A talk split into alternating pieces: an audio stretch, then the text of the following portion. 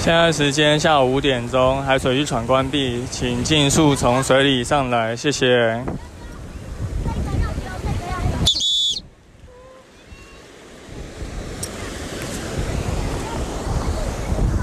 Hello，大家好，你现在收听的是救生日常，我是焦哥，又来到本周的新闻报报啦。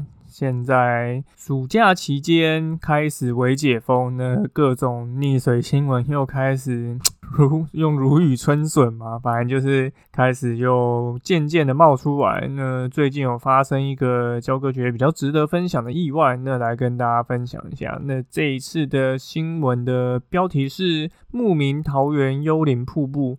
两游客遇溪水暴涨，受困三小时获救。这是发生在一起，呃，在八月八号在桃园的一个新闻。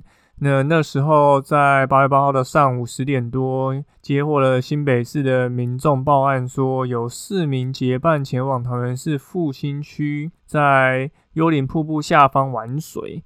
那他们攀爬过溪后，遇到溪水暴涨。其中有两名受困于对岸，那政府啊，不如说政府，就是这个消防局接获到这个通知以后，就立马出动行去救援。那受困的是一男一女，一个六十三岁，一个五十七岁。那消防队到达现场以后，就发觉这个溪水量有点大，所以立即架设绳索，准备横渡过溪救援。那让先让民众穿上了这个。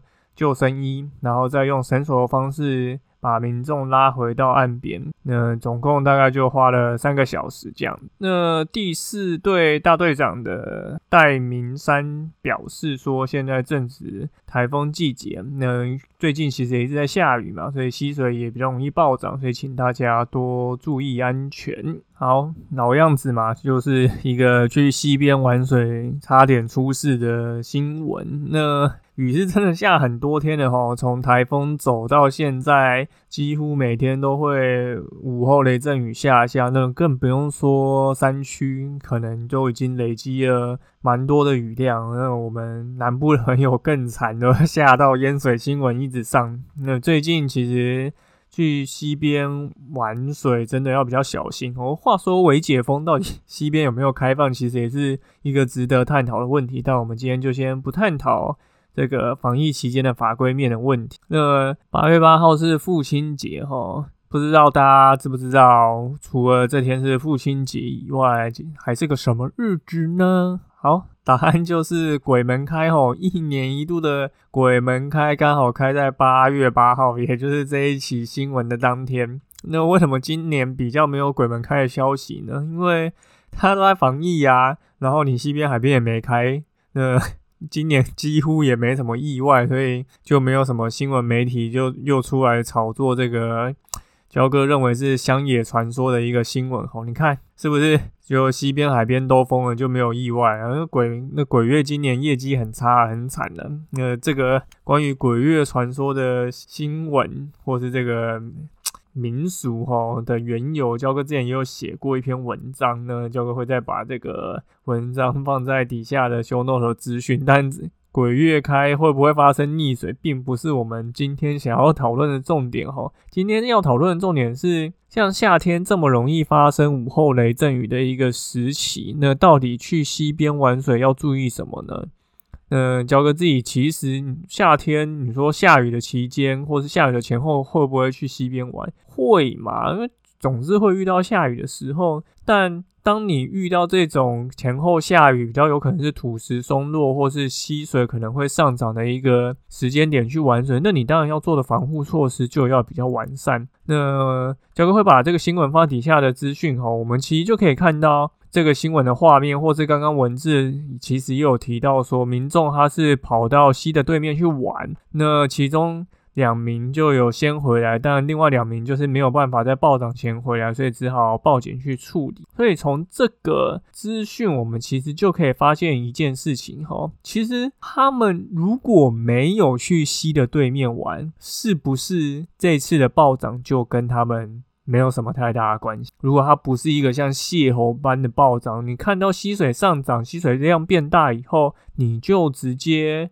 原路撤退就好啦。因为你没有到溪的对面嘛，所以你不用再渡渡溪回来啊，那你不就把这个风险因素给降低了？所以这个新闻给我们一个什么样的启示呢？就是我们去溪边玩水，一定要有所谓的撤退路线，这个是非常重要一件事情哦。因为台湾的溪边其实蛮容易。也不能说蛮容易，就是比较容易遇到溪水暴涨的的状况，因为台湾就是岛小，然后山高，对溪流其实流的又快又急，所以当雨量比较大的时候，当然就有可能会造成溪水暴涨。那不是每个人的渡溪技巧都那么好，或者是身高够高，那如果你也没有带什么。登山杖可以抵住池溪底的话，那你当然你就会害怕担心你会被冲走，所以安排这个撤退路线就变成是很重要的一件事啊。当你今天去溪边玩，如果你是要去需要渡溪才能玩的一个地点，那你就最好再找到其他有能够在溪水暴涨情况下能够撤退的路线。那如果没有呢？那你。就可以考虑你不要到溪的对面去玩，或是你就在一个比较不会遇到溪水暴涨的时间点去溪边玩。那这个其实就能够大大帮助你降低这个意外的风险哦。那当然，你说过膝的装备，你说比较专业的绳索这些，如果你有，当然可以带。那登山杖你可以帮忙协助撑着溪底渡溪。那又或者是你穿着救生衣，你有戴头盔，那是不是在？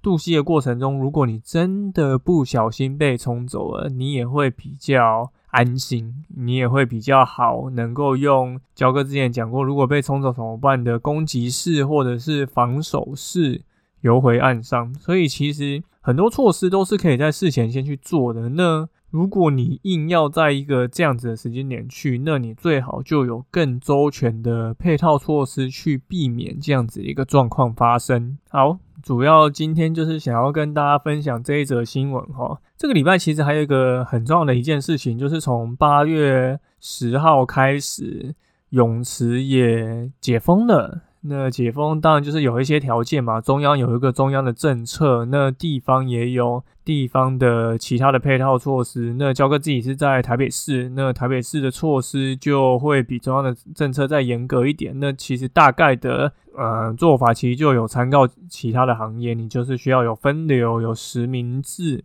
那游泳池比较特别的是，没有开放淋浴间，然后没有 SPA，没有冷水、热水，然后没有烤箱、蒸汽室，然后最重要的是没有开放淋浴，因为可能政府觉得淋浴是一个比较高风险的场域，因为可能淋浴的时候不会有人戴口罩，然后可能会比较容易造成这个传播，所以就没有开放淋浴。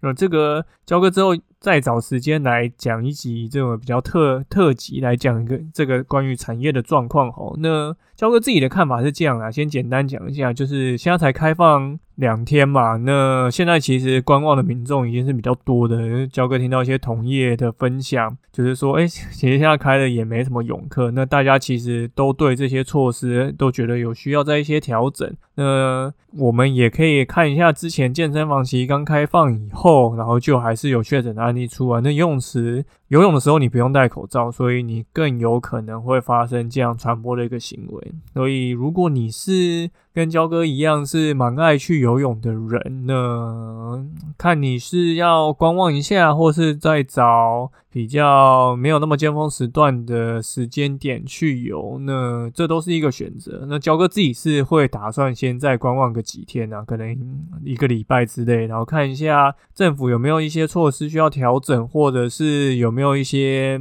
就是相关的真的有又爆发，或是疫情有发发展出什么这样的状况，然后。是在用词发生的，所以焦哥还是想要观察一下。毕竟我觉得已经封了三个月了吼，不差这一个礼拜啊。虽然我们现在主业是在教课，所以我焦哥其实已经三个月没有在教课，所以等于也没有所谓的收入。那我就觉得就不差这一个礼拜啦，所以就再观望一下，然后看看状况。那当然，如果你想要。